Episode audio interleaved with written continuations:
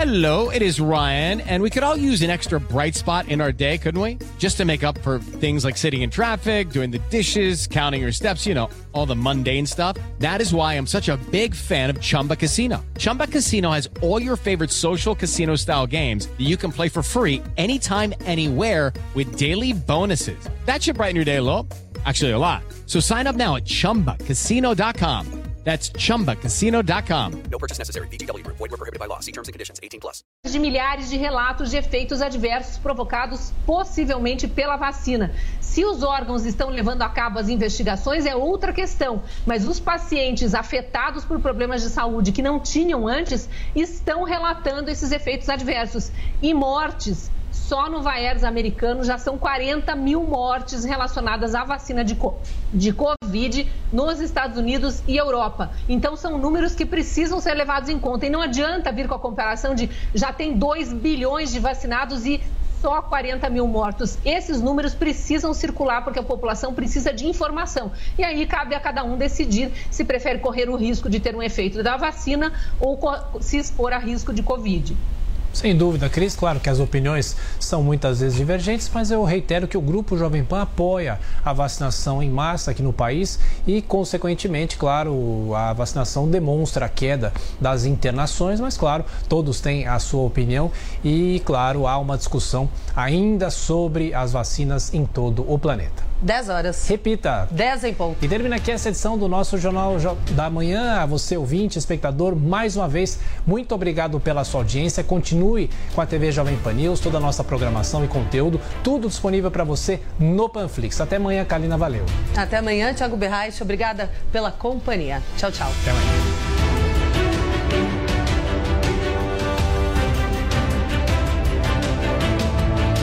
Show. Oferecimento Loja e 100. O melhor Natal é a gente que faz. Ainda bem que tem. Loja e 100.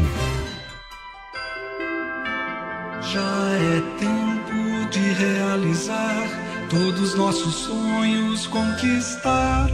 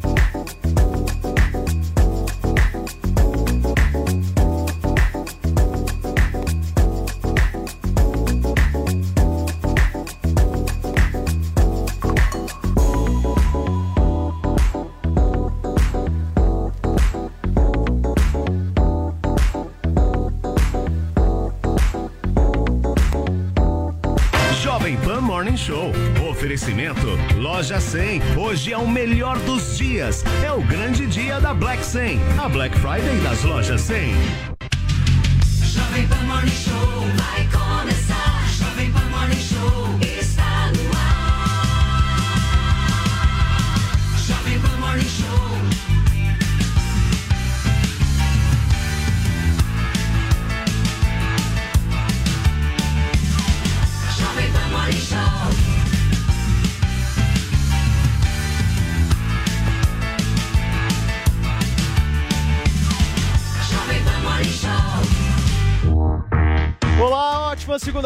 Você. Minha excelência chega mais porque segunda-feira, 10 horas da manhã, é dia, é hora da gente começar a semana aqui com o nosso Morning Show, a sua revista eletrônica favorita da Jovem Pan. Aqui tem política, tem entretenimento, tem comportamento, tudo junto, misturado daquele jeito que você gosta. E olha, gente, programa de hoje tá imperdível, porque hoje a gente debate aqui no Morning Show desta segunda-feira sobre a polêmica que aconteceu no final de semana. Eu não sei se vocês viram, mas um vídeo eh, envolvendo a primeira-dama Michele Bolsonaro circulou na internet, ela feliz com a aprovação de André Mendonça para o Supremo Tribunal Federal. Qual é o ponto dessa história? Intolerância religiosa. Muitos comentários intolerantes aconteceram na internet e a gente vai discutir essa mistura de religião com política no programa de hoje. A gente não pode deixar de falar também das movimentações de olho nas eleições de 2022. Eduardo Leite, Sérgio Moro sentando, tomando aquele cafezinho. O que, que significa isso? A gente discute aqui nesta segunda-feira e, obviamente, a gente fala do polêmico passaporte da vacina. 80% dos mortos no Brasil não estavam vacinados. Como é que a gente vai lidar com a pandemia em 2022 é tema aqui no Morning Show. E uma pergunta que eu faço para vocês: o que que aconteceu com a audiência da Rede Globo? Uma queda muito drástica pelo terceiro mês consecutivo. É pauta de discussão. Jodriles, Zoe Martinez, Paulinha Carvalho e eu estaremos com vocês firmes e fortes nesta segunda-feira. Certo, minha abelha rainha? Você tá animada? Início de semana é assim, é vibração, meu. Deus, Vamos nessa. É muita animação nessa segunda-feira, inclusive porque hoje você que tá aí na internet vai poder é, fazer aí uma grande festa, mas não convidar pessoas que brigam. A gente vai usar aquela hashtag não convide. Né? A gente tem um quadro aqui no Morning Show que é o Não Convide para a Mesma Festa. E no fim da semana passada a gente teve um episódio interessante desse quadro entre Tata Werneck e Fiuk.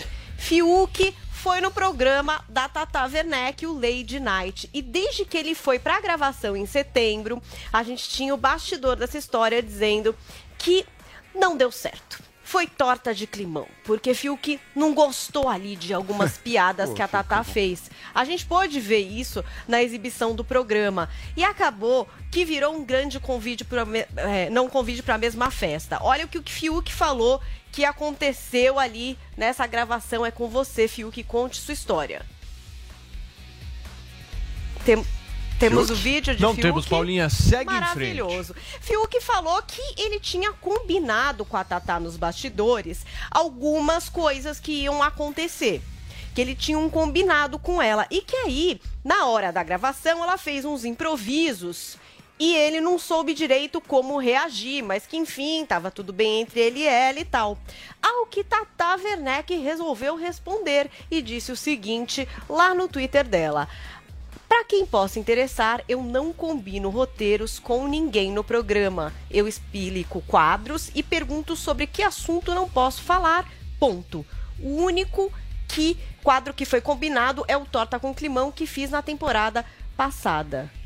Ao que parece que Fiuk já deu uma respondida do tipo, mentiroso não, hein? Não me chama de mentiroso. Então, assim, Tata Werneck e Fiuk, não sei se podem estar na mesma festa. Agora você no Twitter pode promover a sua festa ou, claro, deixar de convidar algum arroba, deixar de convidar alguém ou comentar o Morning Show com a nossa hashtag não convide. Realmente a entrevista ficou muito Não, chata. é chato. O cara, o Adriles está certo. Ele É puxa pra chato. baixo. É Ele chato. puxa pra baixo. Puta cara chato, Mas meu. ele fez uma pergunta sobre namoro, É. relacionamento. Ai, eu não falo da minha vida pessoal. Então fica quieto dentro E a Tatá, a Tatá é assim, é divertida, Zoa é todo pra mundo, cima, né, é pra zoar todo todo mundo, mundo. né? É, diz que foi tão difícil de colocar no ar esse programa, tanto que a própria entrevista é toda meio picotada, Nossa. assim. É. É, e mais curta do que o comum. Porque o normal é o próprio entrevistado rir muito de si mesmo, né? Aham, claro. Enfim, É o não deu certo com o Mas Fiuk. pediu perdão por ser homem, isso aqui é o quê? o cara é filho do Fábio Ela- Júnior, ela casou usou essa 18 piada, vezes inclusive, né? Ai, eu sou um baixo assediador, eu queria me castrar, eu pedi perdão por ser homem. Ah, vai chupar um O prego. Adriles também não quer estar na festa. não com- prego aqui. É Ele prego. não quer estar. O Adriles não quer estar nessa festa, então hashtag Nossa, não que convide. Adriles, Jorge e Fiuk Não para dá a mesma festa. Turma, vamos começar o nosso programa de hoje então falando sobre polêmica, André Mendonça, Michele Bolsonaro. Dessa vez a gente vai repercutir aqui um vídeo que viralizou na internet neste último final de semana da primeira dama do presidente da República Jair Bolsonaro, Michele Bolsonaro, comemorando de maneira efusiva um vídeo, é, é, perdão, um vídeo não, comemorando a aprovação, né, dela é, do André Mendonça, perdão, à frente aí do Supremo Tribunal Federal como ministro. Ela estava muito feliz, né, Paulinha? Ela estava comemorando, estava é. vibrante, enfim. A Eu quero que você possa ver. trazer mais detalhes A gente vai ver história. esse vídeo, porque o que, que aconteceu? Tinha um grupo ali que estava no gabinete do senador evangélico, o Luiz do Carmo. Então tinha, por exemplo, não só o André Mendonça, mas também a ministra Damares Alves, líderes da ala da Assembleia de Deus. Tinha um monte de gente ali, inclusive a primeira-dama, Michele Bolsonaro. E eles estavam acompanhando aquele momento eh, da votação que acabou por aprovar o nome do André Mendonça como ministro do STF. E aí a gente tem um vídeo desse momento. Vamos ouvir aqui ali o que aconteceu. Você que está acompanhando só pelo rádio vai poder ouvir. Quem está vendo por imagens, eu vou tentar descrever também um pouco da cena para vocês imaginarem. Pode soltar o vídeo. Então todos comemoram ali, se abraçam, né? E Michele Bolsonaro começa a, a pular mesmo de alegria e tal. E aí a gente tem um momento ali, o Glória a Deus, né? Que todo mundo fala.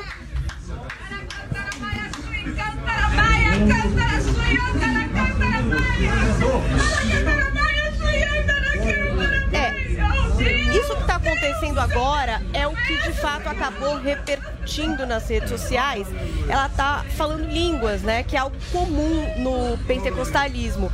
Aliás, até uma vez eu também cometi um engano, porque eu considero que é mesmo um certo preconceito religioso aí de você é, ironizar ou rir disso. Eu não sabia, por exemplo, muita gente não tem familiaridade com outras religiões e não sabe que isso de fato é muito comum. Então, no momento de muita alegria ali, é, inclusive nos ritos e tal, a pessoa é como se ela recebesse o Espírito Santo, uma graça, e aí ela fala em línguas. Então, isso é algo bastante comum, mas que na internet muita gente começou a meio que tirar um sarro dessa situação, a ridicularizar a primeira dama, né? E aí, em extensão, muitas das pessoas que consideram isso uma benção, um momento muito especial ali, né? Falar em línguas. É, por outro lado, muita gente também foi ali dizer é, que a Michelle Bolsonaro estaria muito feliz, é, não exatamente por uma coisa gloriosa, mas porque o Mendonça ele ali teria contato com alguns processos que teriam é, o nome dela envolvido. Ah. Então muita gente também falou isso na internet. É, Especulação e da especulação. outros levantaram exatamente o ponto que o Paulo falou, né, do preconceito acho que é religioso, porque, por exemplo, no Candomblé também existem ritos onde, por exemplo, ali recebe-se a, pom a pomba gira, enfim. todas as religiões, é, né, Cada uma tem o seu rito, mas que ninguém fala sobre isso, mas se sentem à vontade para ridicularizar a primeira dama ao estar apenas manifestando ali a sua fé. Então, essa foi a grande polêmica a respeito desse vídeo. Paulo. Essa ridicularização, meu caro. Jorge, ela é preconceito ou ela é algo que precisa ser permitido? É algo que pode eventualmente ser permitido no sentido de sim. Você pode rir de algum tipo de manifestação religiosa da qual você não pode fazer parte. Por exemplo, alguém que acredita em gnomos, eu tenho o direito de achar ridículo. Alguém que, sei lá, desce uma pombagira e começa a dançar, eu tenho o direito de achar ridículo. Alguém que fala em línguas, eu posso rir, posso fazer piada, posso fazer chacota. O que eu não posso é impedir e oprimir alguém por professar a sua fé. Eventualmente existe uma diferença entre a liberdade de expressão de achar estranho ou esquisito. Alguém até que acredita em Deus, ac- acredita em anjos, acredita em céu, purgatório, eu posso achar patético, eu posso achar ridículo. O que eu não posso é estabelecer um princípio de impedimento daquela pessoa professar sua fé. Agora, é claro que existe uma diferença entre o tipo de preconceito que é feito contra ah, um evangélico que fala em línguas e um preconceito que fala em, em alguém que fala de um candomblé, de um banda, que recebe uma pombagira, que recebe um santo. Existe, existia, realmente também um histórico preconceito maior essas religiões de, de- de matriz afro. Mas se você faz qualquer tipo de piada em relação a uma, uma religião de matriz afro, ah, ah, você corre o risco de ser processado, inclusive, por racismo. É nesse sentido que eu defendo o direito de você ser vulgar, você ser ridicularizar alguém pela, pela, pela sua religião, pela sua crença. Você, você fala assim, a Xuxa, por exemplo, acredita em gnomos. Eu acho patético que ela acreditar em gnomos. Eu acho também que alguém pode achar que é patético, eu que acredito em Deus. Agora, a questão que se coloca é você pode discutir como o cristianismo sedimentou as bases da civilização ocidental, criando o próprio princípio humanista secular sem a necessidade de uma crença religiosa. Isso é uma discussão mais profunda sobre a religiosidade. Agora, você se afastar de uma estética religiosa e contestar essa estética, eu acho normal. O problema é você usar desse preconceito em algum tipo de religião cristã, como existe hoje, que se dissemina um preconceito, um vasto preconceito, sobretudo contra a possibilidade de um ministro no STF evangélico, que é exatamente uma cultura cristã sedimentada na- no seio da sociedade e que vai melhorar a justiça no Brasil. E outra coisa é você impedir de qualquer tipo de comentário estético sobre uma religião de matriz africana, Ô, por exemplo, Zoe, que é considerada racismo. Qual que é o limite da ridicularização? Porque o que Esse o é o Adriano está dizendo é o seguinte, olha, ridicularizar faz parte da liberdade de expressão. Mas quando que a gente sabe que essa ridicularização em relação aos, à sua preferência religiosa, ela passa a ser um desrespeito? Olha, é, o que eu vejo é uma clara perseguição aos cristãos, Paulo. Porque se fosse no caso de um muçulmano, por exemplo, É. aí seria intolerância religiosa. Mas com cristão, pode. Essas pessoas são nojentas. A Michelle Bolsonaro é uma pessoa muito amorosa. Onde ela chega, ela consegue ganhar o carinho das pessoas. Tanto da, de esquerda como de direita. Quando conversam com ela, percebem a boa pessoa que ela é. Trabalha em prol dos mais necessitados.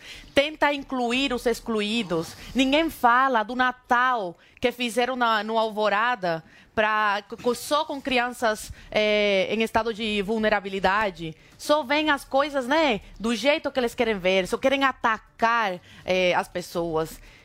É muito nojento o que essa mídia, o que essas pessoas fazem. Não vem a pessoa, só querem politizar tudo. E, e não vejo indignação de, de pessoas que falam de intolerância religiosa com o que está acontecendo com a Michelle. É de uma hipocrisia muito grande.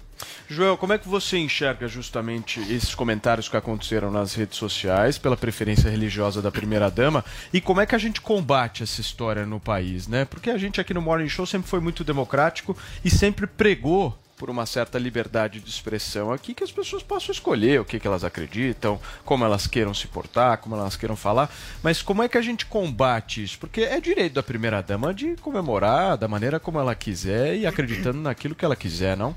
É claro, Paulo. Existe, veja só, existe perseguição religiosa no Brasil. Essa perseguição religiosa se dá, por exemplo, quando um terreiro é destruído e queimado. Quando praticantes de religiões afro são banidos de uma comunidade, expulsos, porque o traficante decidiu que ali não pode acontecer aquela religião. Aí existe perseguição religiosa de fato, inclusive na perseguição e na violência física. Essa, quando a gente está falando de perseguição e preconceito, esse tem que ser a nossa principal prioridade. Acabar com esse tipo de prática no Brasil. E claro, se algum dia acontecer de uma igreja ser foco de uma violência física também, o mesmo tipo de segurança e proteção tem que ser dado.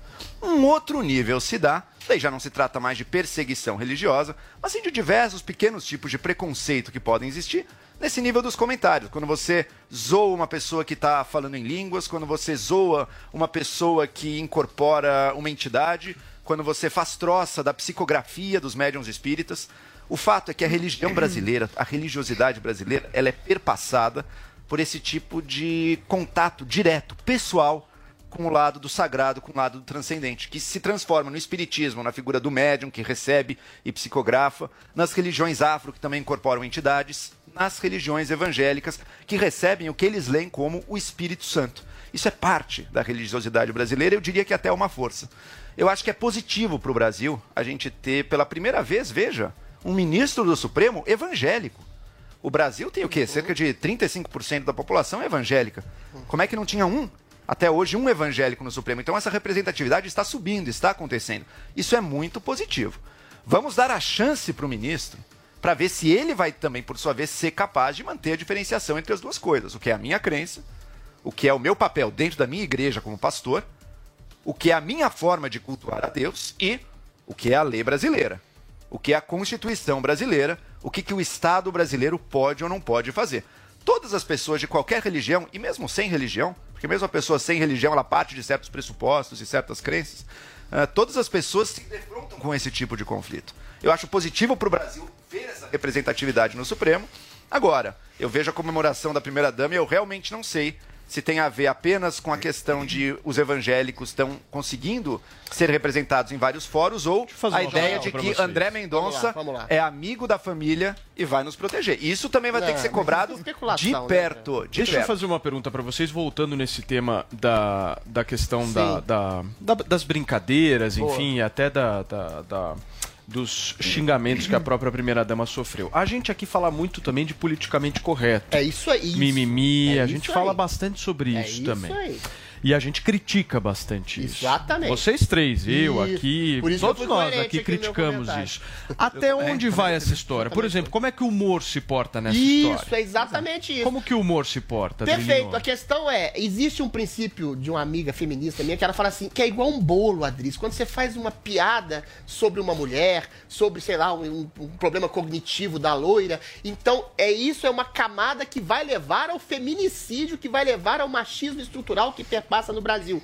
Essa é uma discussão falsa. Porque piadas existem e piadas são ofensivas e são alguma, de alguma forma ignominiosas ou até vulgares, como as manifestações que fizeram contra a, a primeira-dama, mas elas podem ser permitidas. O limite da lei do politicamente incorreto é exatamente proibir todo e qualquer tipo de forma lingua, de linguagem que seja, que possa parecer ofensivo a alguém. E se você faz isso, você arranca toda e qualquer possibilidade de galhofa dentro da língua, dentro da possibilidade de piada, do humor, você sufoca o humor, você sufoca a liberdade de expressão e você impede as pessoas de pensarem livremente. Ou seja, a pessoa tem o direito de ser vulgar. O que ela não tem o direito, como o Joel bem disse, é de impedir ou violentar a possibilidade de crença. Agora, só para fazer uma contraposição ao Joel, é impossível separar a crença de alguém dentro da possibilidade de, de- desse juiz julgar algo. Por exemplo, quando você vai falar em questões como aborto ah, ou eutanásia, o valor da vida que é sedimentado pela civilização judaico-cristã está lá no julgamento do juiz. Está lá ju- é, sedimentado, por exemplo, numa visão progressista que Sabe acha que o valor da vida Ok. inextricável da- do seu valor humano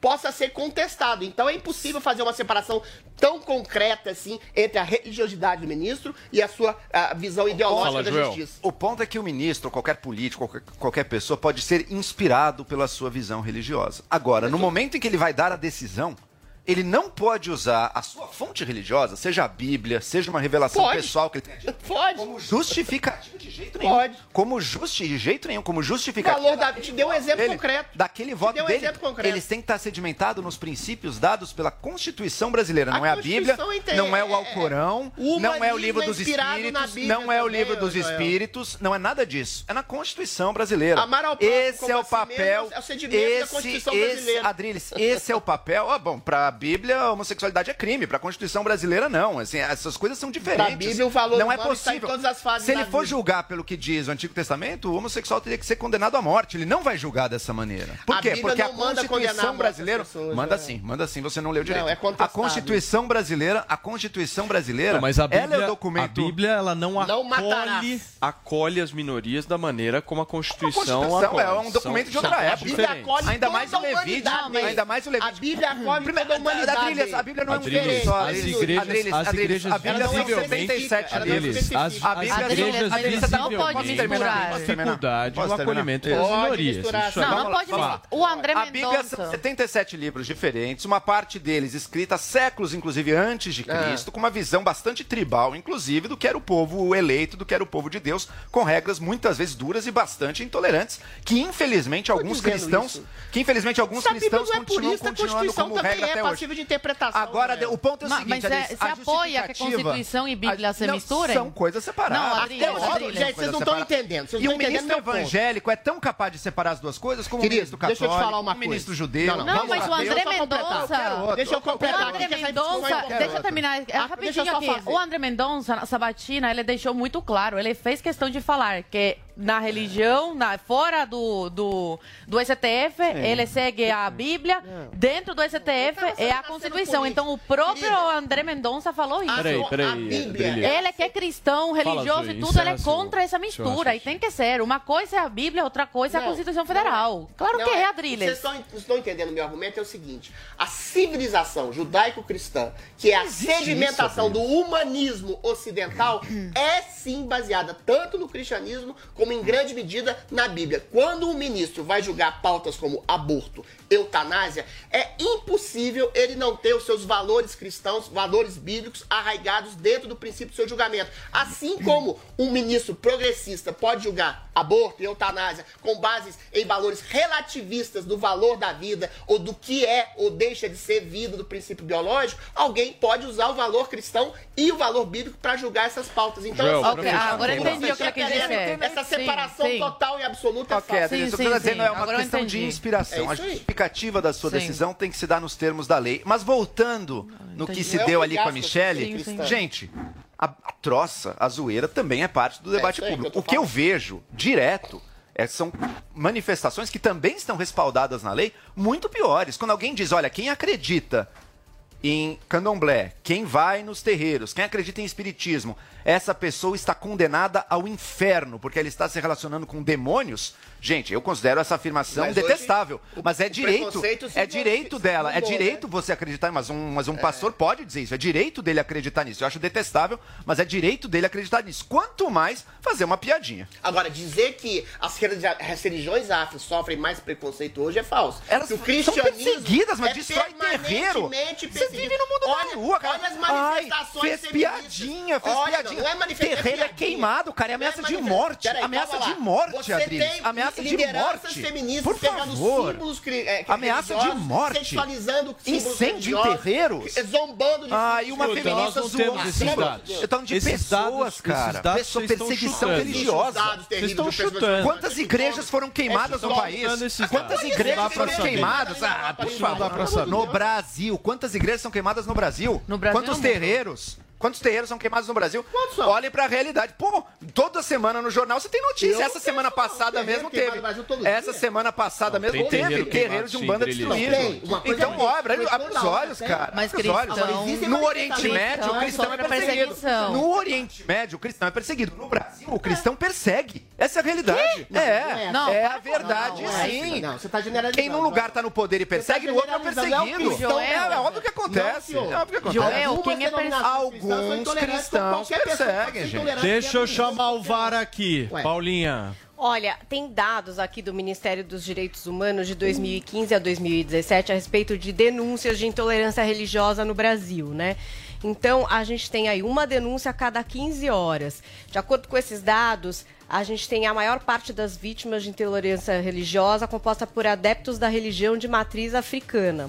Os católicos registram só 1,8% das denúncias e protestantes registram 3,8% das denúncias. E aí a gente tem esses adeptos das religiões de matriz africanas, candomblé, ubanda e outras denominações juntos representando aí cerca de 25% dos denunciantes de crimes de ódio e intolerância religiosa no Brasil. Turma, eu quero mais um tweet de cada um de vocês. Oi. Vamos lá.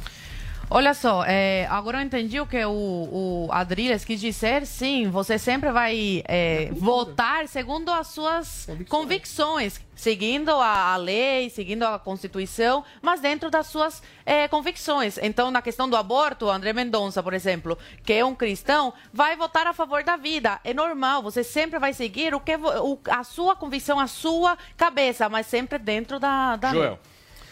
A perseguição religiosa é crime e tem que ser punida. A intolerância religiosa expressa em falas é algo que a gente tem que combater, mas no nível também das falas e da retórica. Pra fechar, Esse é o ponto dessa notícia. Eu não nego que haja perseguição religiosa a religiões de matriz afro, mas existe um preconceito amplamente, culturalmente politicamente disseminado em relação ao cristianismo. Eu não acho que deva ser criminalizado esse tipo de perseguição ou de preconceito, mas que ele pode eventualmente levar a um tipo de ojeriza e de uma, de uma cultura contra o cristianismo, inclusive dentro do seio da justiça, isso é fato e é visto hoje no Supremo Tribunal Federal, por exemplo. Turma, girando o assunto aqui no nosso Morning Show, as movimentações políticas de olho nas eleições de 2022 seguem intensas, hein? Após a filiação do presidente da República ao PL, outros nomes ligados ao governo sinalizam que vão seguir o mesmo destino que o presidente. Quem traz detalhes pra gente é a Nani Cox. Seguindo o movimento do presidente Jair Bolsonaro, o ministro da Ciência e Tecnologia, Marcos Pontes, pode se filiar ao Partido Liberal em breve. Pontes já havia sinalizado que acompanharia Bolsonaro ou iria para alguma sigla aliada. Após a carta branca do presidente do PL, Valdemar da Costa Neto, o presidente estaria considerando lançar Pontes como candidato ao governo de São Paulo. No entanto, Marcos Pontes deixou a participação dele no pleito do ano que vem em suspense. Existe essa possibilidade, né? Eu já tive convite de vários partidos para vários tipos de cargos diferentes, mas novamente, né? Eu digo, eu, eu tenho que combinar ali, ajustar com, com o presidente, né? Com a equipe nossa, é, de forma a ter uma melhor composição, né? Durante a, a campanha e, obviamente, para fazer o melhor pelo país. Já a ministra dos Direitos Humanos, da Mulher e da Família, Damares Alves, que chegou a ser convidada pelo PP para concorrer ao Senado, foi mais enfática. Eu não, não sou candidata a nada. Não sou candidata a nada. É, tenho um carinho por um outro partido. Estou pensando se vou ou não para esse partido, mas só para participar do processo democrático. Mas não sou candidata a nada. Na última semana, Damares esteve no Senado para acompanhar a votação do nome do ex-advogado-geral da União, André Mendonça, para a vaga de Marco Aurélio Melo no Supremo Tribunal Federal. A ministra disse que Mendonça garantiu que vai atuar pelos direitos das crianças e das pessoas com deficiência.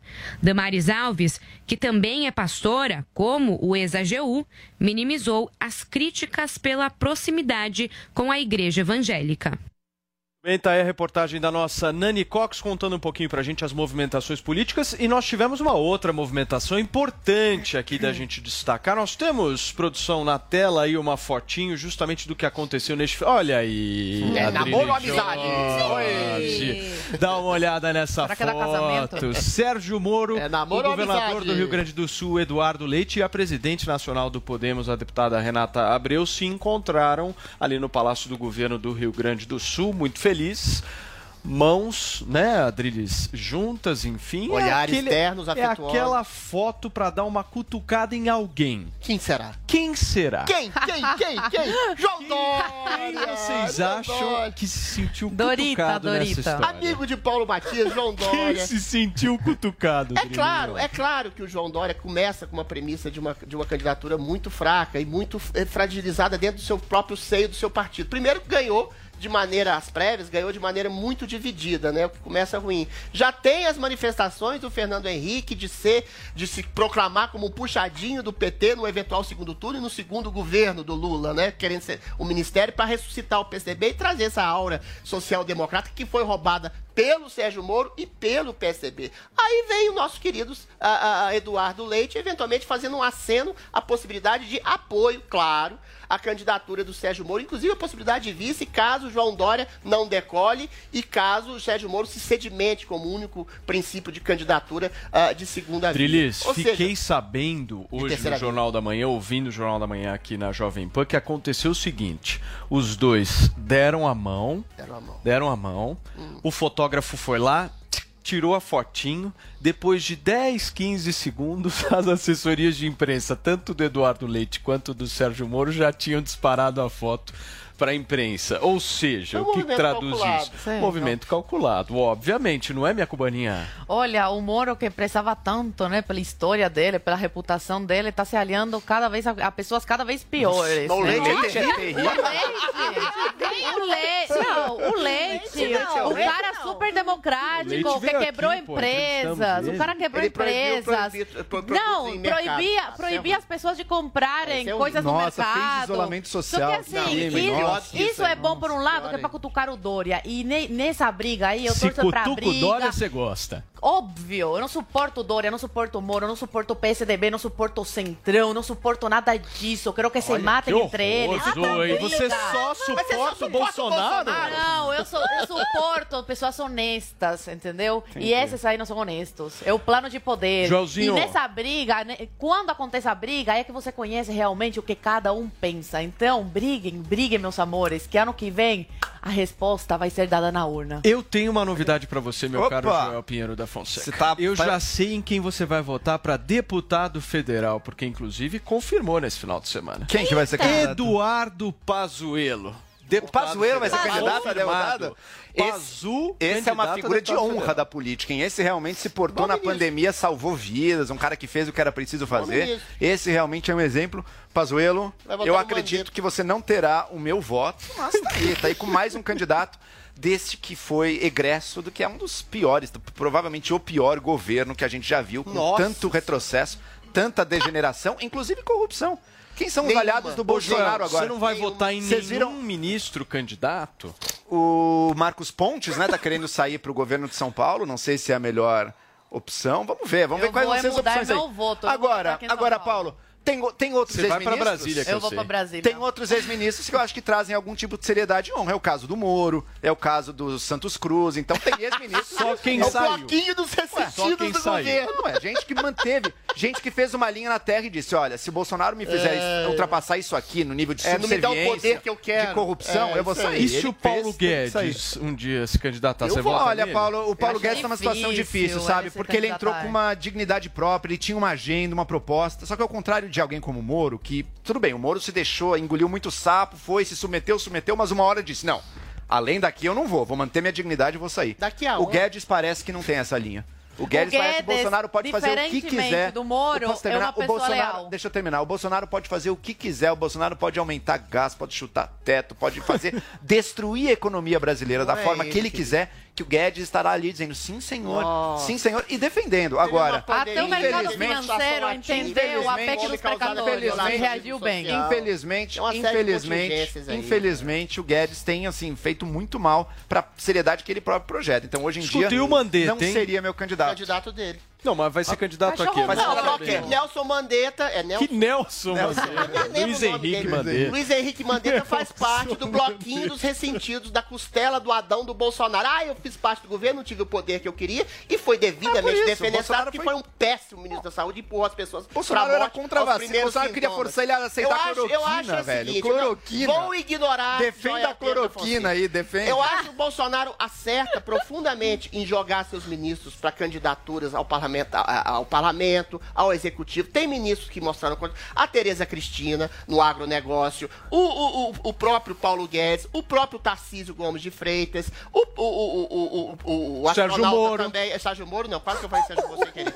Eventualmente, esses podem fazer uma base sedimentar de apoio no Congresso, coisa que não houve exatamente da sua primeira eleição, que foi um saco de oportunistas, como Alexandre Frota, Joyce Hasselman, gente que pulou no barco porque, de alguma forma achou que ele ia ganhar, só que não tinha fidelidade, nem estrutura mental, nem competência, e todos queriam nacos do poder. Não sei se esse é exatamente o caso do Sérgio Moro, é o caso do Mandetta, com certeza. Então, assim, o Bolsonaro, ao sedimentar a sua base, baseado inclusive no seu próprio ministério, que é em grande medida apoiado pelo, pelo, pelo, pelo eleitorado, ele dá Agora, uma base Paulo. de sustentação dentro do Não, PL e e, outra- dos partidos que o apoiam, um partido mais um apoio conservador mais puro, Com o de Valdemar. pessoas mais mais leais e de é, pessoas do, por isso, Ministério. Leal. de pessoas isso, mais leais. Você acha que o Valdemar é leal? Ciro, ministro Ciro Nogueira. Você acha que Valdemar Costa Neto é fiel?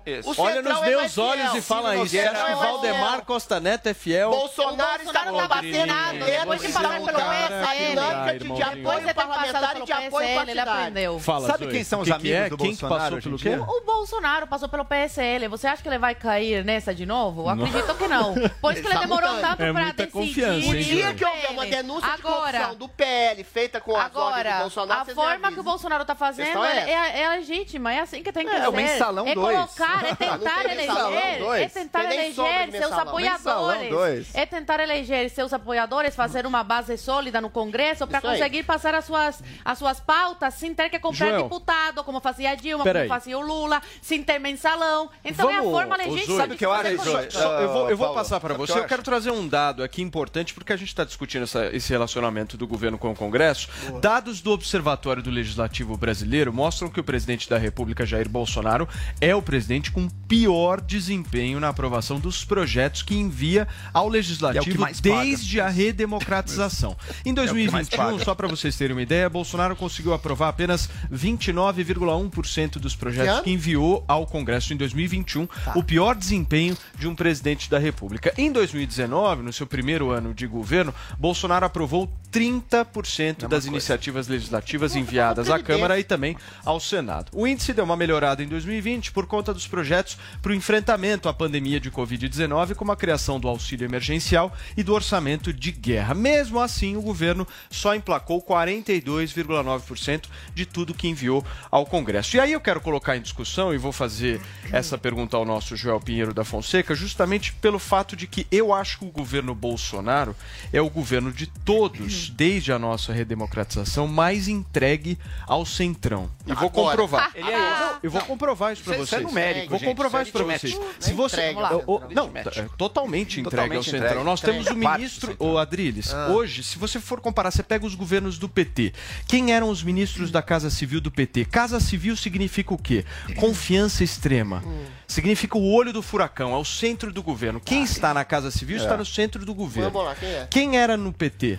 Ah, não. Zé Dirceu, Zé Dirceu. braço direito do Lula. Cê, mas Zé Dirceu é ótimo. Não tô que dizendo que é, é ótimo, cara. Para ah, de tudo querer. Eu não tô fazendo essa análise. Eu não tô falando que Zé Dirceu era bom. O que eu tô querendo dizer, o que eu tô querendo dizer é que os caras, os caras faziam. Peraí, peraí, Zoe. Os caras faziam uma articulação, só que era uma articulação em grupo ali, em time. Zé Dirceu era o braço direito do cara. Era articulação pro suborno, Paulo.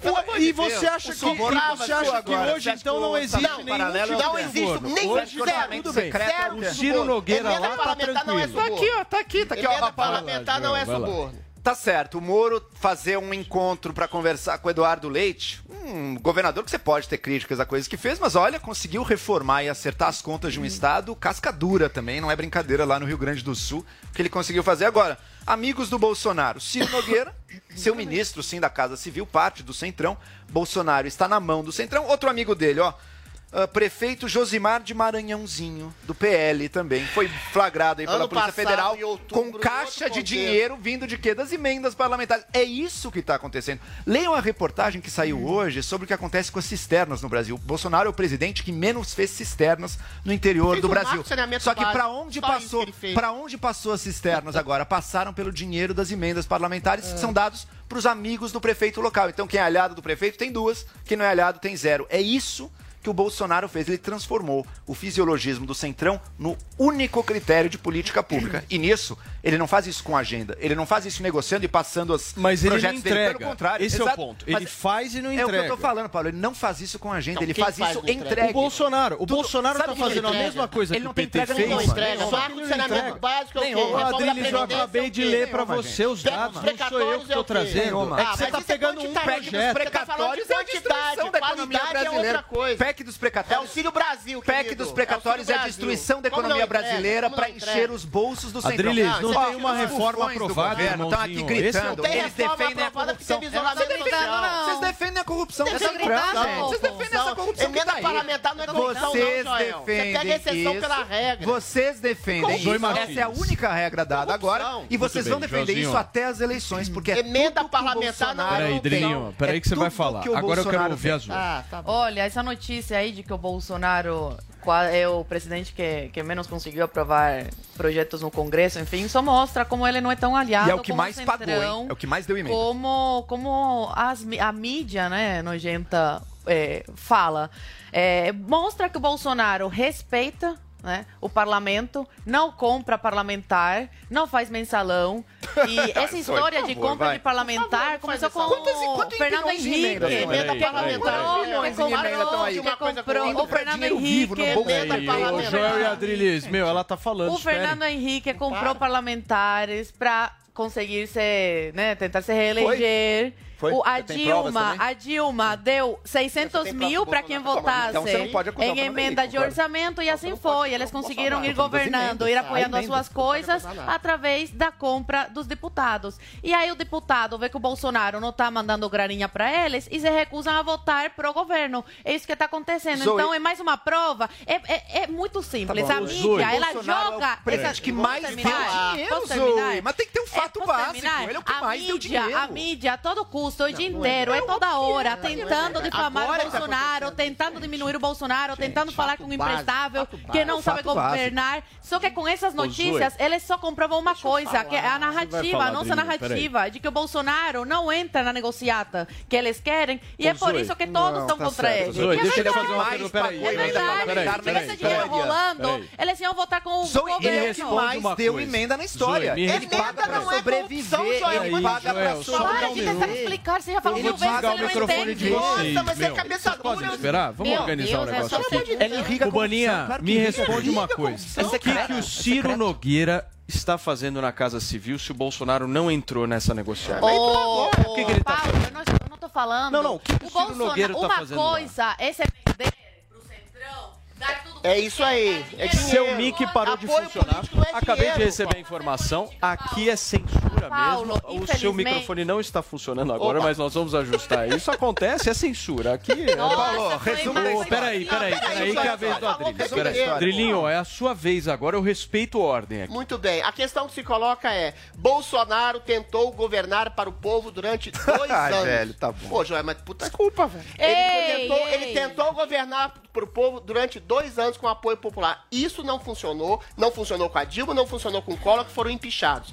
Ele teve que ceder nacos do governo ao Centrão, isso é lógico, mas não cedeu. Não cedeu suborno, não cedeu dinheiro desviado do bolso da população para o bolso de deputados federais. Aprovou sim reformas importantes. A qualidade não quer dizer quantidade, como reforma da Previdência, como marco de saneamento básico, o auxílio emergencial derivado da, da, da PEC dos precatórios, agora o Auxílio Brasil, ou seja, importantes projetos foram aprovados com o auxílio desse sim, Centrão Fisiológico, que domina e sempre dominou a Câmara Municipal. O, a diferença, Paulo, que o PT fazia na sua época de gestão, das suas articulações, é que aquelas articulações eram irrigadas a dinheiro vivo. O dinheiro que vai para o bolso Muito do bem. deputado é para o bolso da população da região do deputado através de emendas parlamentares que não Turma, se confundem com mensalão Perfeito. e suborno, e suborno diretamente Peraí, enviado Drilinho, do governo deixa eu falar uma federal. coisa pra você. Joel, você vai falar, Zoe vai falar também, porque o microfone dela parou de funcionar e agora já voltou, mas é rapidinho depois do intervalo comercial e também tem discussão, debate aqui sobre o polêmico passaporte da vacina. Ao menos 20 capitais estão exigindo o comprovante de vacinação aqui no país. Fica por aí, o debate continua contando muito com a sua audiência, porque agora são 10 horas e 45 minutos. Se o povo tem dúvidas, ele tá lá pra responder. Pra mim isso é coisa de viado. Ah, é nada. É, é nada. Mitadas do Bolsonaro. Bolsonaro, eu tô com muita raiva porque eu vivo batendo e arranhando a lataria do meu carro. O que eu faço pra isso não acontecer mais? Troca de sexo! Baixe agora na App Store ou no Google Play, no celular ou tablet. Panflix, a TV da Jovem Pan de graça na internet. Você quer mais diversão nas suas férias?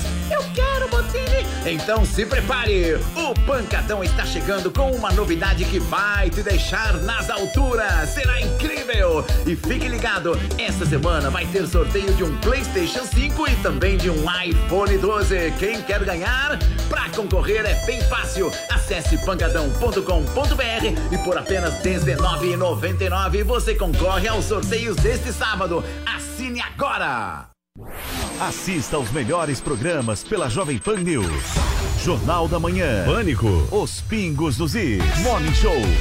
Nos canais 576 na NET Claro TV, Sky e DirecTV Go. Pelo canal 581 na Vivo TV ou também pela Oi Play. E na Parabólica, pelo canal 7 Digital. Jovem Pan News.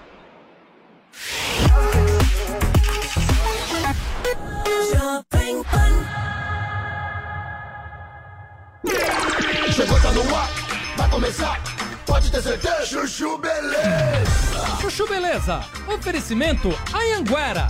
Com o Vale Educação, estude a partir de 59 reais. Consulte condições.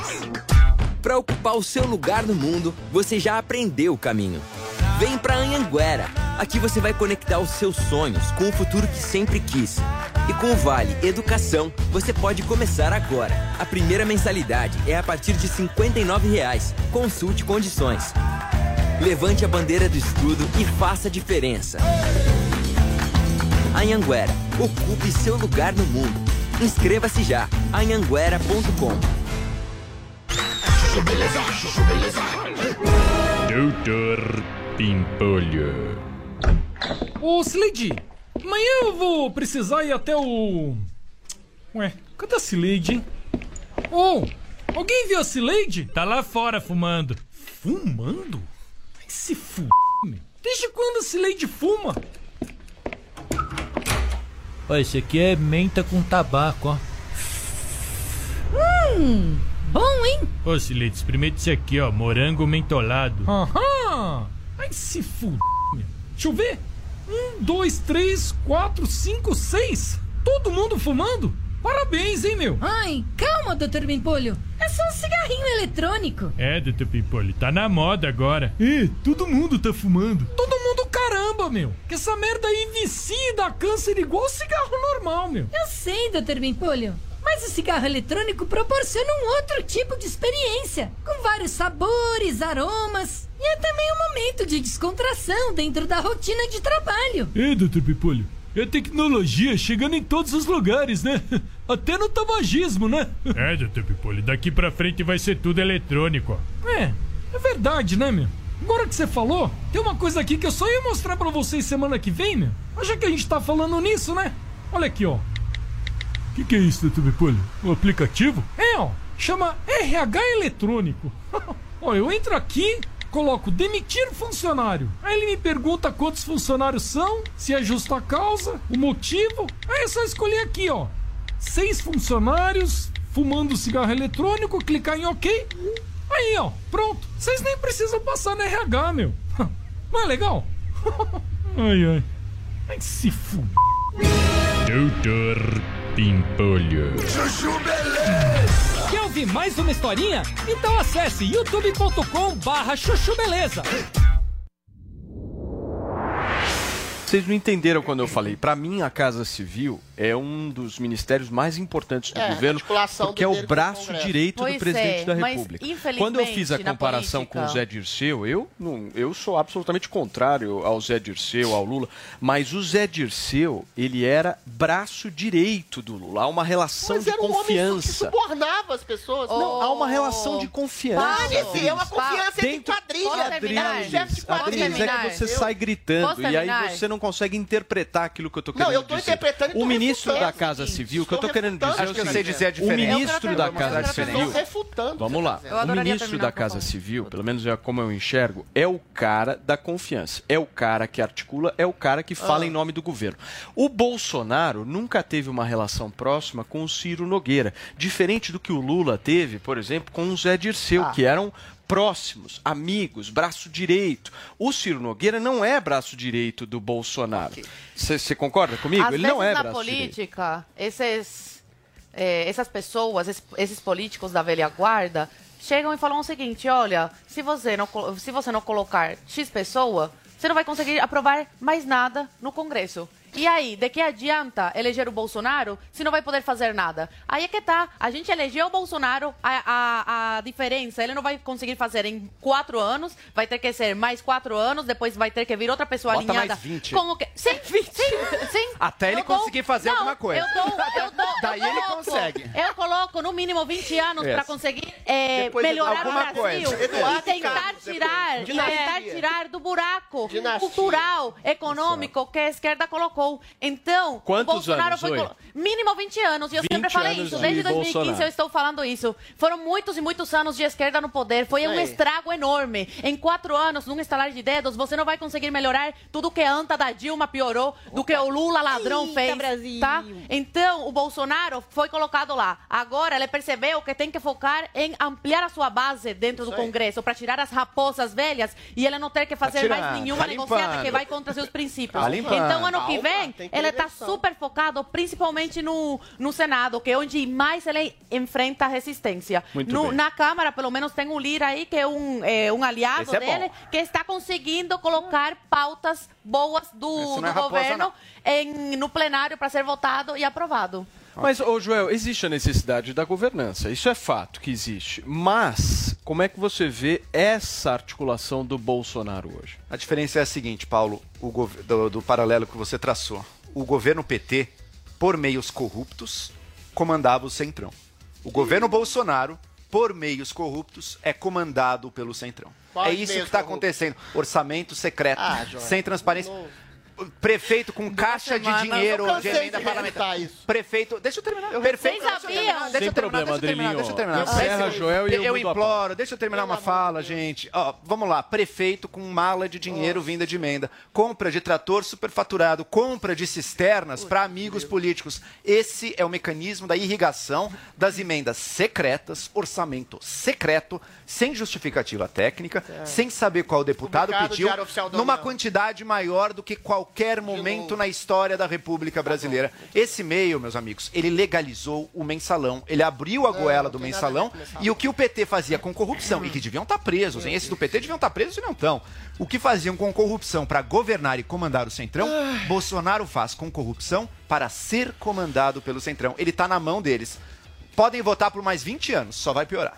Muito bem, olha só, gente, um levantamento da USP. Não, você disse que não já queria foi. refutar, Não, não, não, seguir não, em frente. não, não. Um levantamento da já USP e foi, da Unesp aponta já foi. que oito, você que disse, oito em cada dez pessoas que morreram de Covid-19 no Brasil entre março e novembro deste ano não receberam nenhuma dose da vacina. A repórter Beatriz Manfredini traz mais detalhes dessa pesquisa aqui com a gente. Ela entra ao vivo no Morning Show. Fala, Bia, tudo bem? Uma pesquisa importante, né, da gente debater e discutir por aqui.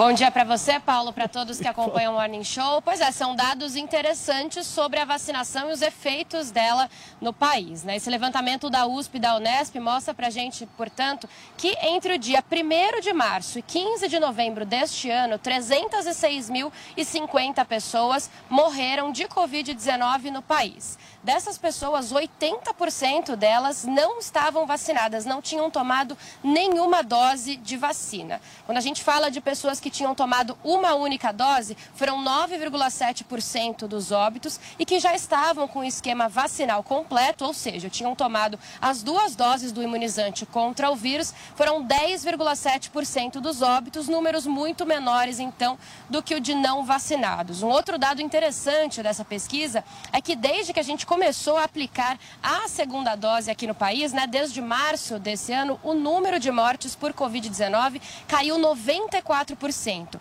Em março, nós tivemos quase 90 mil óbitos pela doença e no mês de outubro foram 5.744 mortes. Grande queda, então, e notícia boa, né, para todos os brasileiros, Paulo. Muito bem, Bia, obrigado pelas suas informações ah, importantes aí sobre essa questão dos mortos vacinados e não vacinados, os internados, enfim, mas o importante aqui, a gente sempre reitera, para quem ainda não se vacinou, que faça o seu processo vacinal, porque esta é a melhor e a maneira mais correta, mais objetiva da gente passar à frente, virar essa página, né, Paulinho? Uma página complexa, difícil da nossa história, mas que a gente vai conseguir.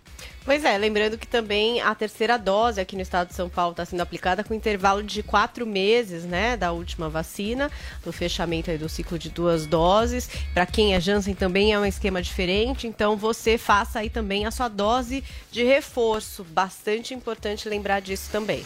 Muito bem, gente. Agora no Morning Show a gente vai falar de uma medida polêmica que teve o objetivo de evitar a transmissão da Covid-19. A maioria das capitais brasileiras passou a exigir a apresentação do passaporte vacinal. Do Rio de Janeiro, quem vai trazer informação pra gente é o Rodrigo Viga.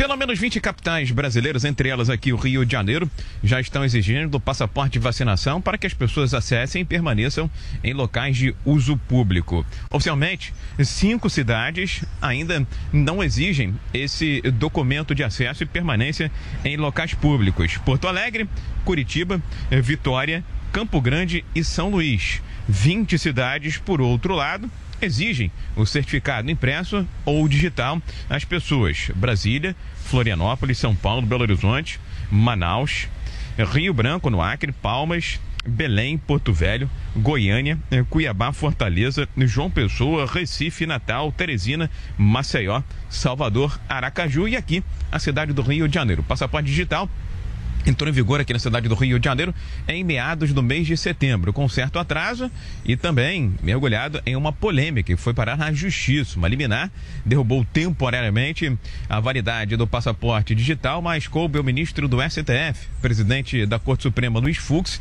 dar ganho de causa à Prefeitura do Rio de Janeiro. De acordo com as autoridades locais, a exigência do passaporte vacinal gerou uma espécie de eh, corrida aos postos de vacinação, mas houve também tentativas de furto e furto de documentos em branco, de certificados em branco que eram preenchidos irregularmente ou negociados em um mercado paralelo. Ainda assim, segundo números extraoficiais, são pelo menos 600 mil pessoas aqui na cidade do Rio de Janeiro que não se vacinaram, tomaram nenhuma dose ou estão com doses em atraso. O passaporte vacinal é uma medida eh, polêmica que divide opiniões, porque, segundo muitas pessoas, cria grupos de incluídos e de excluídos em um mesmo local. Do Rio de Janeiro, Rodrigo Viga. Tá aí o nosso Rodrigo Viga, diretamente do Rio de Janeiro, Paulinha, trazendo informação sobre esse tema que a gente vai discutir daqui a pouquinho. Pois é, e aí eu já até trouxe uma informação na Alemanha que eu ia exigir aí passaporte vacinal para algumas situações também. Ontem eu falei com uma pessoa que mora em Portugal, também perguntei a respeito disso, né? Ali a gente tem mais de 5 mil casos detectados, que para Portugal é bastante, então a situação já começa a ficar preocupante. Em Portugal eles estenderam o recesso das aulas para ver se contém aí para as pessoas poderem fazer uma quarentena depois das reuniões de final de ano. Esse passaporte da vacina ele vem sendo pedido não só para realização de eventos, mas também para entrada em restaurantes, enfim, é alguma coisa que já está acontecendo em outros países e que aqui a gente ainda está discutindo se sim ou se não. Eu sou a favor do passaporte da vacina. Sinceramente, me sentiria mais segura se todo mundo que entrasse ali no ambiente fechado apresentasse aí o seu passaporte da vacina. E a gente tem esse dado importante dos 80% também, né, Paulinha, que a gente relatou aqui das é mortes, é, mas é o dado que está colocado. Desde Adriles. março. 80% Vamos das lá. pessoas que morreram no Brasil não estavam vacinadas, ou seja, bem. também é um bom indicativo da gente dizer aqui para as pessoas para que elas possam se vacinar. Você queria começar, agora Não, você não quer começo, mais? então Pode lá. começar? Primeiro, Muito obrigado, o dado Adriles. dessa pesquisa é equivocado.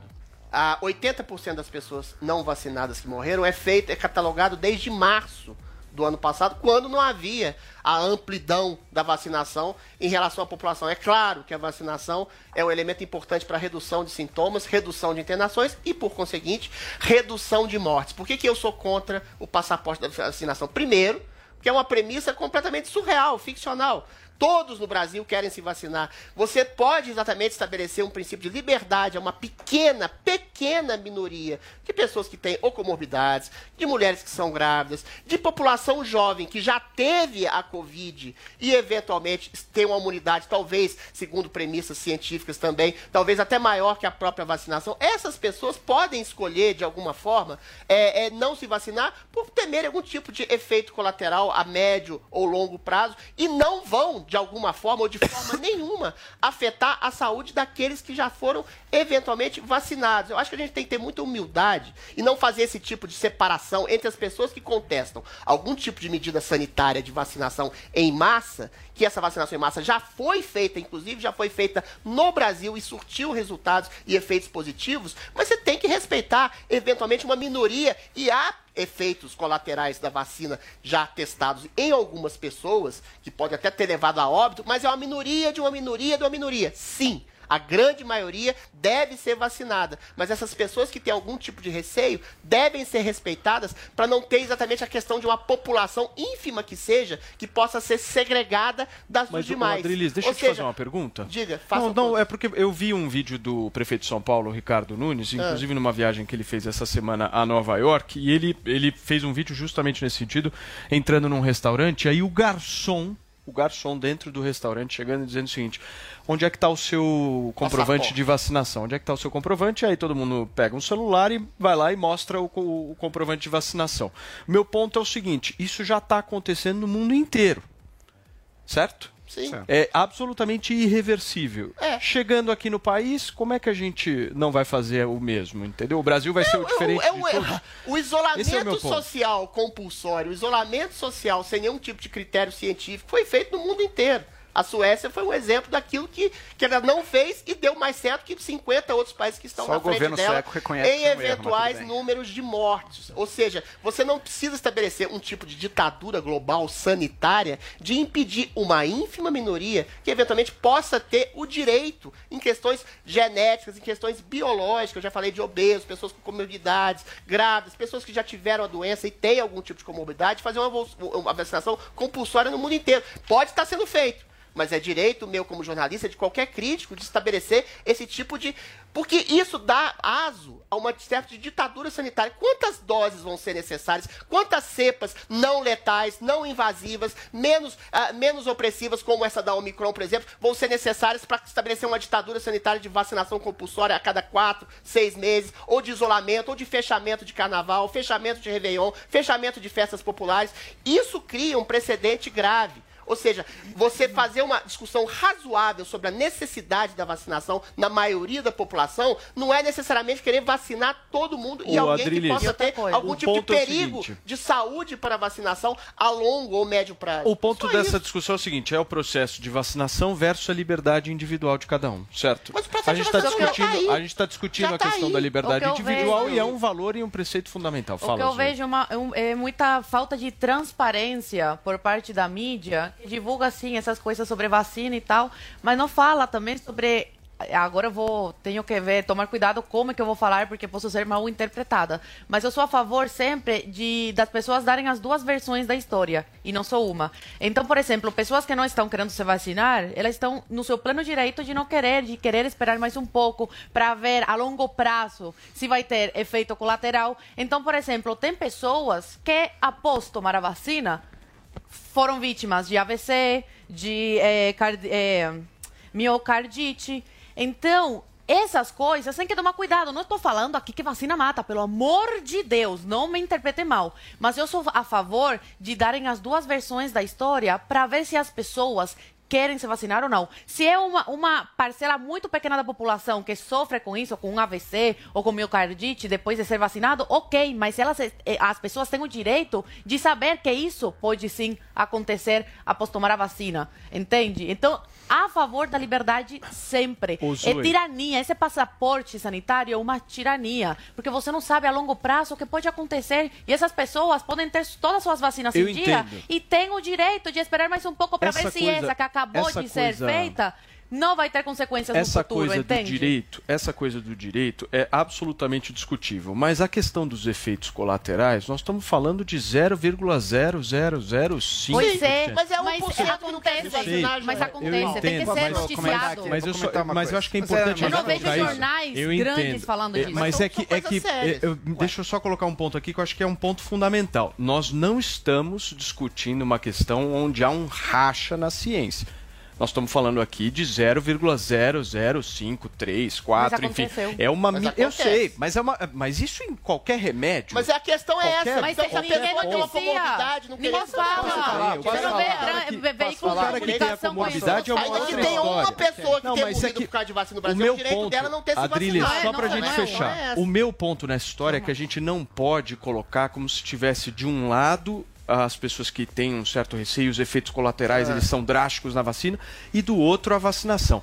Nós estamos falando de 0,0005. Mas é quatro, um a Paulinha por pode cento, falar. Paulo. Não, não é 1%. Acontece. Menos, Posso falar uma coisa? Posso falar uma coisa? Joel, antes de você Opa. falar, Não antes de você falar, 1%. antes da Paulinha falar, eu vou para um rápido intervalo comercial, porque esse assunto dá discussão, dá debate, e aqui nós somos absolutamente democráticos, mas sempre apoiando a vacinação e pedindo para você que por um acaso ainda não se vacinou, faça o processo vacinal. Essa é a única maneira que a gente tem de sair dessa pandemia que ninguém aguenta mais. Daqui a pouquinho a gente fala sobre isso. E ó, tem crise na audiência da Rede Globo, hein? A gente vai discutir um pouquinho isso. 11 horas e 7 minutos. Tem receita que dá certo. O que não dá, você confere no Master Trash. E aí, fizemos? E aí?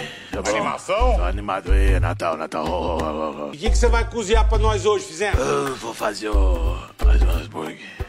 Vou fazer uma sopa de cogumelo.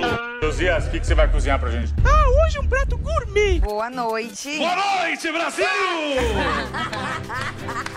não me diga não! Baixe agora na app Store ou no Google Play, no celular ou tablet. Panflix, a TV da Jovem Pan, de graça na internet. Podem adentrar o próximo candidato. A Jovem Pan apresenta Conselho do Tio Rico. Senhoras e senhores, meu nome é Daniel Zuckerman e este é o Conselho do Tio Rico aqui na Jovem Pan. Obrigado pelo convite, a Jovem Pan, o Zuc é o Tutinha. Um abraço pro Tutinha. Aliás, todo mundo falando muito aí, escutando a gente. Que O que eu sensacional. tô recebendo de mensagem no Instagram desse programa é que você não tá entendendo. É impressionante, Tá explodindo minha caixa de mensagens. Ô, tô tio- adorando. E eu gosto, assim, agora as pessoas estão falando, ah, você vai encontrar com o tio, pergunta pra ele. Pô, eu tava na internet, eu tava agora, todo mundo tá- quer procurar uma casa. O que, que você acha de imóvel que tá em leilão? Você acha que vale a pena comprar? Tem muita galinha morta por aí. Tem. Coisa boa. Tem, mas, mas você acha que vale a pena? É claro, sabe por quê? Por tá quê? em leilão, já tá enforcado, o negócio tá degringolando e tem muito imóvel bom. Seja pra você comprar e morar ou pra você investir. É, então acaba que o histórico do imóvel é limpo. O cara que compra em leilão recebe limpo o negócio. Não tem histórico de problema, de dívida, não sei o que. Recebe limpo. Então tem muita galinha morta e coisa boa pra você comprar. Eu gosto de olhar sempre os leilões. E como de- é que você faz? Você tem uma assessoria jurídica também, né? Sempre tem, claro. Tem muito pepino também, né, tio? Muito pepino por aí, muito. Então, no final do dia, ah, você tem que ah, contratar alguém legal, vai pra leilão, vê o imóvel e às vezes você compra com pela metade do preço. Você podia comprar um pra gente morar junto, né, tio? Eu gosto tanto de você. Eu vou te mandar lá pra Carapicuíba. Obrigado, tio. Lá perto do galpão do Pão de Açúcar, onde o Abílio tem, tem coisa lá. Boa, vamos lá pro Nino ou não? Vambora. O que a gente ia comer lá hoje? Um carbonara, adoro o carbonara do Nino. Boa. Mas não pode sentar na calçada, senão muita gente em volta. Vamos debaixo da escada na adega. Boa, quer mandar um beijo grande pra quem? O Abílio Diniz, faz tempo que eu não vejo ele. Vou te falar, tá com mais de 80 anos e não tem 3% de gordura. Mas o que ele corre na esteira, o Abílio, né? Impressionante. É bizarro. Você já fez esteira com o Abílio, não? De moto, só se for. Esse foi o conselho do tio Rico aqui na Jovem Pan. Beijo grande. Conselho do Tio Rico. O Estadão, sua plataforma pessoal de informação, lançou seu novo formato impresso. Seguindo a tendência de alguns dos maiores jornais do mundo, o Estadão Impresso agora tem um novo design, mais moderno, mais fácil de manusear e mais gostoso de ler. Com novos cadernos, sessões, muito mais conteúdos e o time de colunistas que você já conhece. Por que fazemos isso? Para cada vez mais gente pensar com a gente. Estadão, vem pensar com a gente. Acesse vempensar.estadão.com.br. Segunda a sexta, a partir do meio-dia. o lacre do bujão. De segunda a sexta ao meio-dia, horário de Brasólia, no rádio e no Toba. Você aprova a maneira que a filosofia é ensinada? Está na hora de você conhecer o outro lado da história. Aquela que sempre falaram que era o lado errado e passaram por cima da obra dos seus pensadores. O curso Pensadores da Liberdade é o manual definitivo do conservadorismo e do liberalismo. São 20 anos de estudos disponíveis para você conhecer a fundo o caminho para chegar ao ideal da liberdade. Acesse niucursos.com.br, N-I-U cursos.com.br e descubra a versão que não te ensinaram. Assista aos melhores programas pela Jovem Pan News. Jornal da Manhã. Pânico. Os Pingos dos Is. Morning Show. Nos canais 576 na NET Claro TV, Sky e DirecTV Go. Pelo canal 581 na Vivo TV ou também pela Oi Play. E na Parabólica, pelo canal 7 Digital. Jovem Pan News. Jovem Put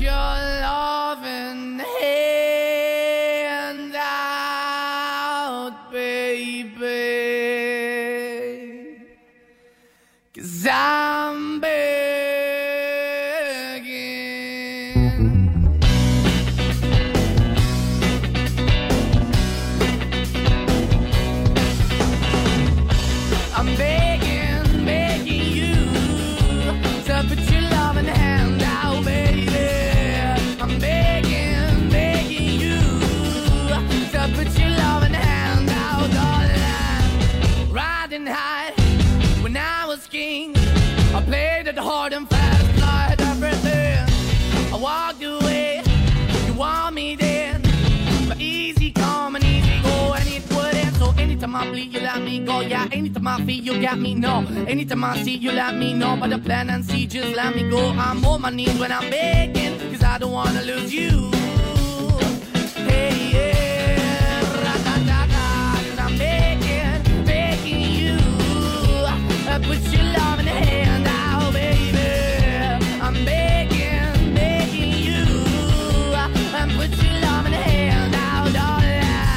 I need you to understand.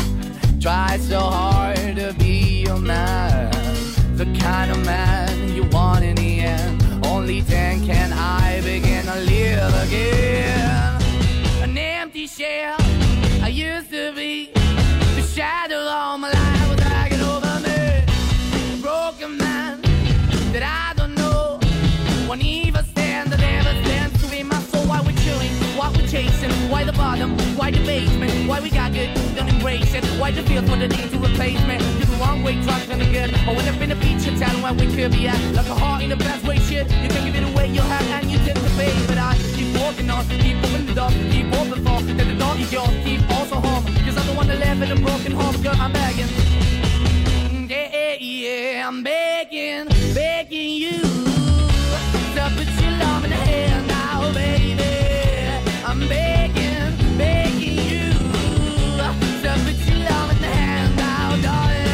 I'm finding hard to hold my own, just can't make it all alone.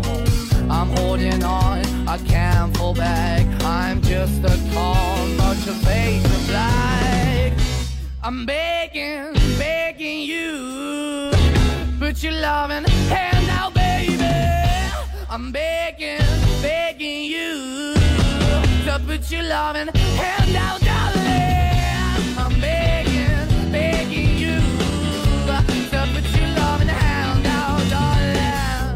I'm begging, begging you to put your loving hand out, baby. I'm begging, begging you to put your loving hand out.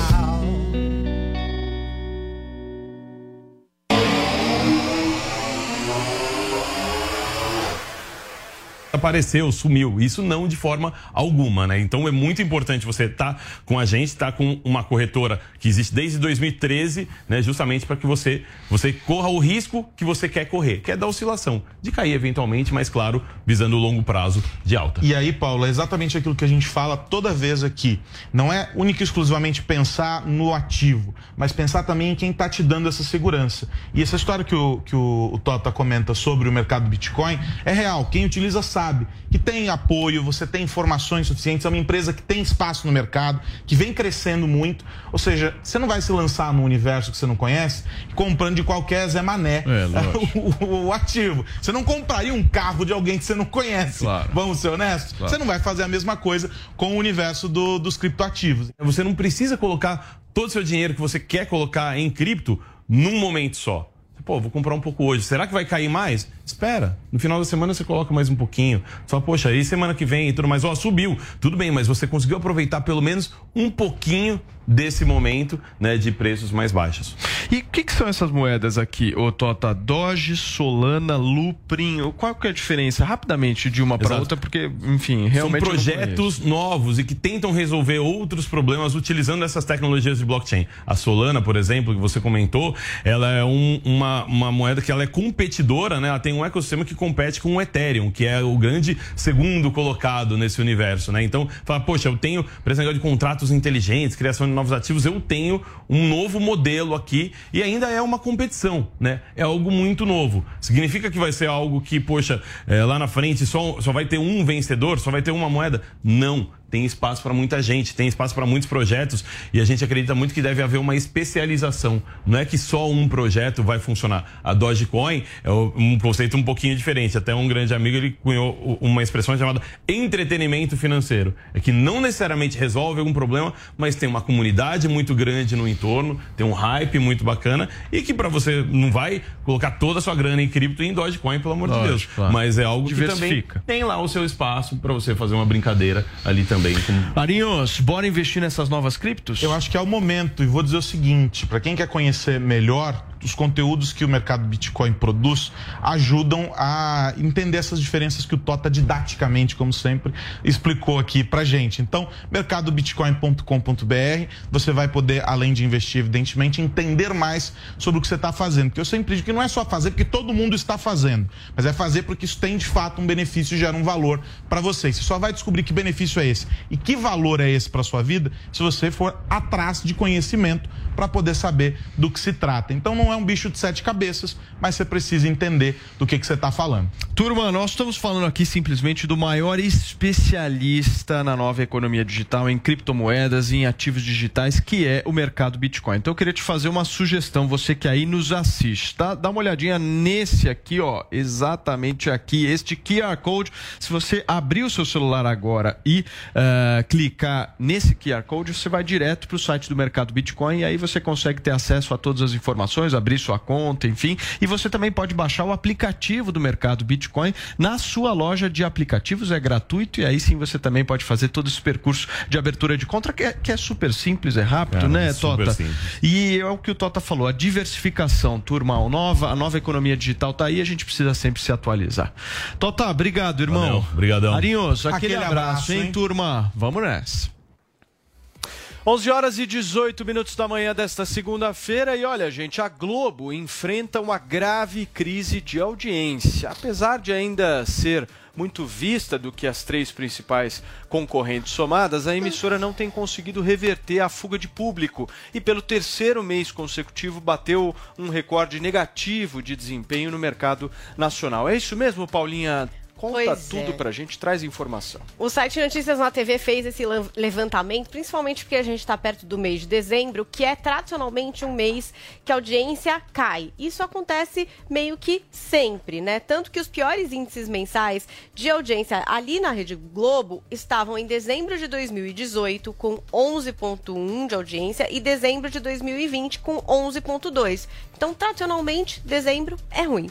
E a gente está chegando em dezembro. Mas aí tem um detalhe: esse ano a gente mal chegou em dezembro e nos três últimos meses a Globo é, marcou menos de 11 pontos, né? Já está marcando pior do que o pior mês de anos anteriores. Então a gente tem aí em setembro 10.9 e outubro e novembro com 10.8 na audiência. Então houve aí essa perda e aí todo mundo se perguntando, bom, mas por quê? O que é que explica, né? Para onde que foi essa audiência? Aí eles partem também principalmente dos horários nobres ali para mostrar como é que os números não estão iguais. Porque, por exemplo, em novembro do ano passado, a gente tinha o Jornal Nacional com mais de 30 pontos de média. Isso não aconteceu esse ano, é, no mesmo mês. Então, Ficou o Jornal quanto, Jornal? Nacional houve um desgaste também. é, e também nas novelas, né? As novelas inéditas, porque a Globo ficou um tempo com reprises e a expectativa talvez fosse de que com as inéditas, essa audiência no horário nobre da Globo fosse reaquecer. E é alguma coisa que ainda também não aconteceu. E fica essa pergunta: para onde está indo a audiência? Já que não é exatamente para as concorrentes. Você não vê um aumento ali na audiência da Record, por exemplo, ou do SBT. E então a Todas gente estão tem. caindo um pouco, né? Paulo? É, a gente tem o desvio da audiência para o tal do conteúdo de TV barra vídeo sem referência. O que, que é isso? São os streamings, somados também a videogames e DVDs. Então, esse número tem subido. Então, de novembro de 2020 para novembro de 2021, houve um salto na categoria de 5,6 pontos para 6,1 pontos na média do 24 horas. É uma alta de 10%. Então, uma fuga agora real da audiência da TV aberta para essa outra programação É. on demand. Muito bem, Paulinha. Zoe Martinez, você começa essa. O que, que você acha que está acontecendo, não só com a Globo, mas com a questão também de todas as televisões abertas no Brasil? As pessoas assistem TV hoje ou isso ficou um Ainda é hábito de quem é mais velho? Não, ainda é muito forte assistir TV. Basta ver aí que, apesar da Globo estar perdendo a audiência, estar né, caindo cada vez mais se comparado com outros anos, ainda, infelizmente, é muito forte. Principalmente no, nas regiões mais pobres do Brasil, o Nordeste ainda assiste muito Globo. Mas tem outra parte das pessoas que está migrando para a internet. Por isso, o medo de tantas pessoas aí que querem regulamentar a internet porque é uma nova forma das pessoas ficarem sabendo da- das notícias da, da realidade e terem outro, outras fontes para comparar e poder tirar a, a, a conclusão, né, chegar à opinião e não ser manipulado como antigamente, que era um monopólio, era a Globo, era a que comandava tudo e o que a Globo falasse era isso, era a absoluta verdade e pronto. Agora a Globo vem decaindo, tá cortando o salário, tá demitindo atores que eles não abriam mão de jeito nenhum por algum motivo é. As pessoas querem a verdade, as pessoas não querem militância, as pessoas querem receber a notícia para interpretar e é, escolherem que acreditar. E não é o que a Globo faz. A Globo há muito, muito tempo não faz jornalismo, faz militância. Adriles, você acha que as pessoas estão perdendo o hábito de assistir televisão? É claro que existem outras plataformas que as pessoas assistem, os streams, a internet, em que você pode interagir, você pode perceber pessoas que se afinam mais com você, um entretenimento mais afeito à sua personalidade. Mas as classes C, D e E ainda têm uma grande ligação com a televisão aberta, né? E a Globo desaba em audiência, é claro que também por uma questão ideológica, de ativismo político, ativismo identitário.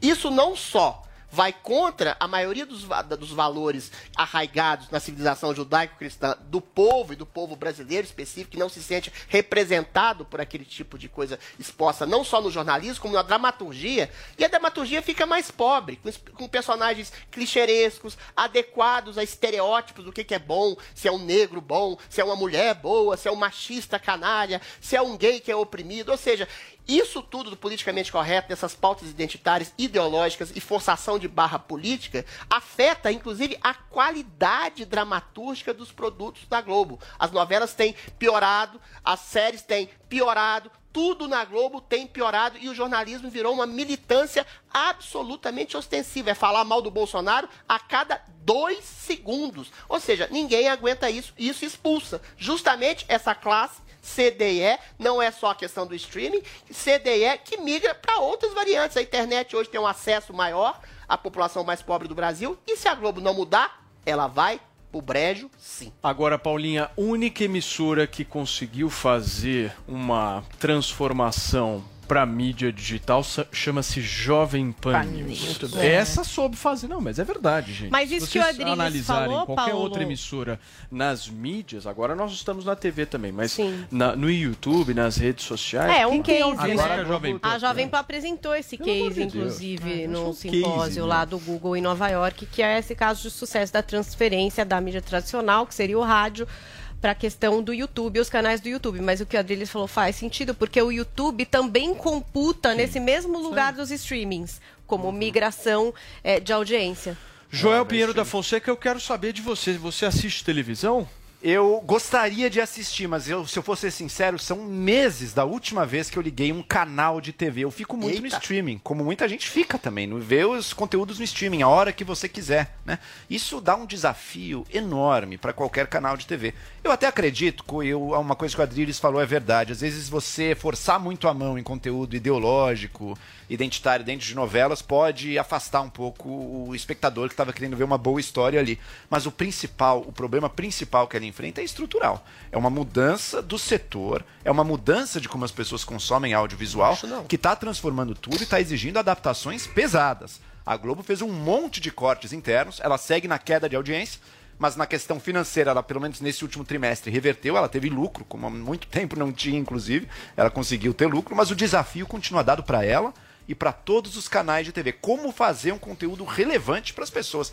É um problema social isso, sabe? Porque antes, todo o Brasil assistia o Jornal Nacional, via novela, eram referências comuns. Hoje em dia tá tudo fragmentado. Eu vejo a minha série, o Adriles vê a dele, a Zoe vê o É. canal dela, cada um vê o seu próprio conteúdo. Novela As colombiana. referências comuns estão acabando no Muito mundo bem. inteiro. A gente não sabe bem como lidar com isso ainda. Paulinha, Eu voando, traz pra gente referência isso, por favor. Vamos lá, Valdir Oliveira participou, hashtag não convide, vivemos em um país que aparentemente temos liberdade de expressão. A primeira-dama simplesmente estava feliz pela conquista dos cristãos, independente de qual seja a denominação religiosa, esperamos que o ministro defenda os princípios do cristianismo. Aí, ó, Adriles, querem que ele defenda. Fátima, hashtag não convide, quem tem fé tem o direito de expressar. Quem acha engraçado tem o direito de expressar também, sem violência e sem sangue. Também Gustavo Azevedo, hashtag não convide para o seu programa quem já provou em rede nacional, que é chatíssimo e arruma problema com tudo. Fica a dica, Tata Werneck. O último caiu? Nosso departamento de charts digitais e memes não oficial trouxe a imagem do programa Joel Show. Tiozão Games disse, Joel lançando seu programa solo na Jovem Pan News. Não percam o Joel Show. Hashtag não convide ninguém da direita para esse programa, senão vai dar ruim. E temos o Joel no lugar cabelão. de Jennifer Aniston na série Ah, The Morning Show. bonito. E aí é o Joel Show, né? Um outro programa aí, pode ser. é ciumento pra caramba, né, É. Paulinha? Se não tiver hein? também. Olha a cara dele, ó. Tá. Ô, Ele é Paulo, muito Matias. Paulo Matias, quando a, a Paulinha fez a pergunta sobre a vacina, apenas uma pessoa teve horário de resposta, teve tempo de resposta. Eu Adrilha faço troca-troca. Adrilha e Jorge. Eu quero falar sobre O os apoios do Adriles, gente, Bolsonaro. ele é ciumento, mas Ele é. ciumento, é. nossa senhora. Ele é. Calma, Adrilinho. Tá tudo bem, tá tudo certo. Quase. Turma, olha só, encerramos por hoje. Nosso agradecimento à nossa grandiosa audiência em todo o Brasil. Amanhã a gente está de volta aqui na Jovem Pan News a partir das 10 horas da manhã para tomar aquele café, para discutir, para dar risada, para fazer tudo aquilo que você gosta. Afinal de contas, as manhãs sempre são mais leves e a sua manhã tem que ser aqui com a gente. Tchau, turma, até amanhã. Olá, bom dia, uma ótima semana. Boa segunda-feira. 11 e 31 agora. Okay, round two. Name something that's not boring. laundry? Ooh, a book club. Computer solitaire, huh? Ah, sorry, we were looking for Chumba Casino. That's right. ChumbaCasino.com has over 100 casino style games. Join today and play for free for your chance to redeem some serious prizes. ChumbaCasino.com. No purchase necessary. Where prohibited by law. 18 plus terms and conditions apply. See website for details.